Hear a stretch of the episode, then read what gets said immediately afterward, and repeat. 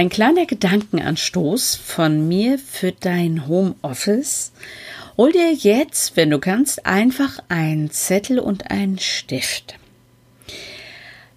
Normalerweise ist es Menschen wahnsinnig peinlich, wenn jemand mitbekommt, dass sie telefonieren und dabei schlichtweg irgendwie auf dem Zettel rumkritzeln.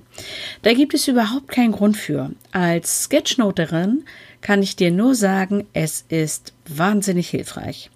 Allerdings, damit du dein schlechtes Gewissen beruhigen kannst, mach doch einfach mal Folgendes. Und zwar strukturierst du dir dein Gekritzel. Nehmen wir einfach mal an, dich ruft jemand an, der mit dir etwas besprechen möchte. Die meisten Menschen, die mit einem etwas besprechen wollen, haben verschiedene Arten von Informationen. Und die kannst du einfach auf deinem Notizzettel ein wenig in Bahn lenken, um dann trotzdem mit Kringeln, Kreisen und Mustern die Lücken zu füllen.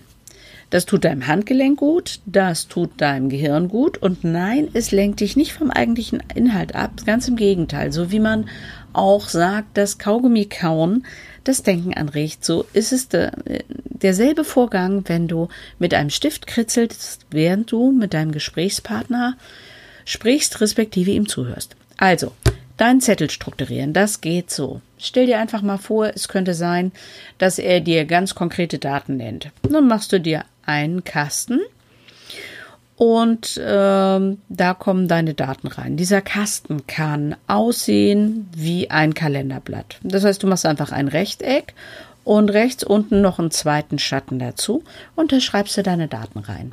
Das könnten Uhrzeiten sein, das können ganz konkrete Termine sein. Dann könnte dein Gesprächspartner auch noch ganz konkrete Informationen für dich haben. Dinge, die es zu beachten gilt.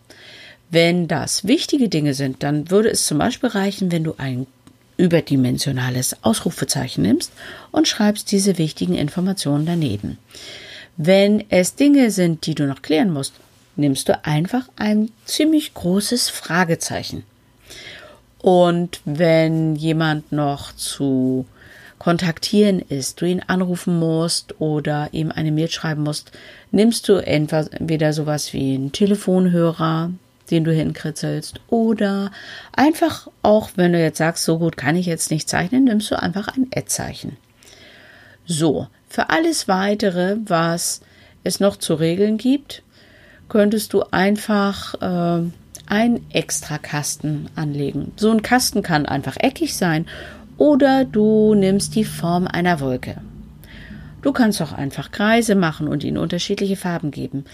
Am Ende kommt eine Notiz heraus, die strukturiert ist. Und wenn du dann noch tatsächlich Mustern und äh, irgendwelchen Linien, die so aus dir rausfließen, während du telefonierst, Platz gibst, dann hast du eine toll äh, gestaltete Notiz, aber eben auch eine, die viel strukturierter ist, als wenn du linear alle Infos untereinander schreibst. Fakt ist nämlich, wir können uns nur fünf plus minus zwei Informationen gleichzeitig äh, in die Aufmerksamkeit holen. Sprich, lange Listen sind immer davon bedroht, dass man Dinge übersieht, selbst wenn du da ein Kästchen zum Abhacken mit reinpackst. Das könntest du übrigens auch noch tun auf deiner ähm, kleinen Notiz. Kleine Kästchen für To-Dos zum Abhaken. So, das war mein Tipp von mir für dich, dein Homeoffice im Adventskalender fürs Homeoffice. Mein Name ist Susanne Speer. Du findest mich unter www.designpiranha.de und ganz bald geht mein Podcast Wistalk, der erste deutsche Sketchnote-Podcast, an den Start. Also, ich wünsche dir eine schöne Adventszeit. Bis dann.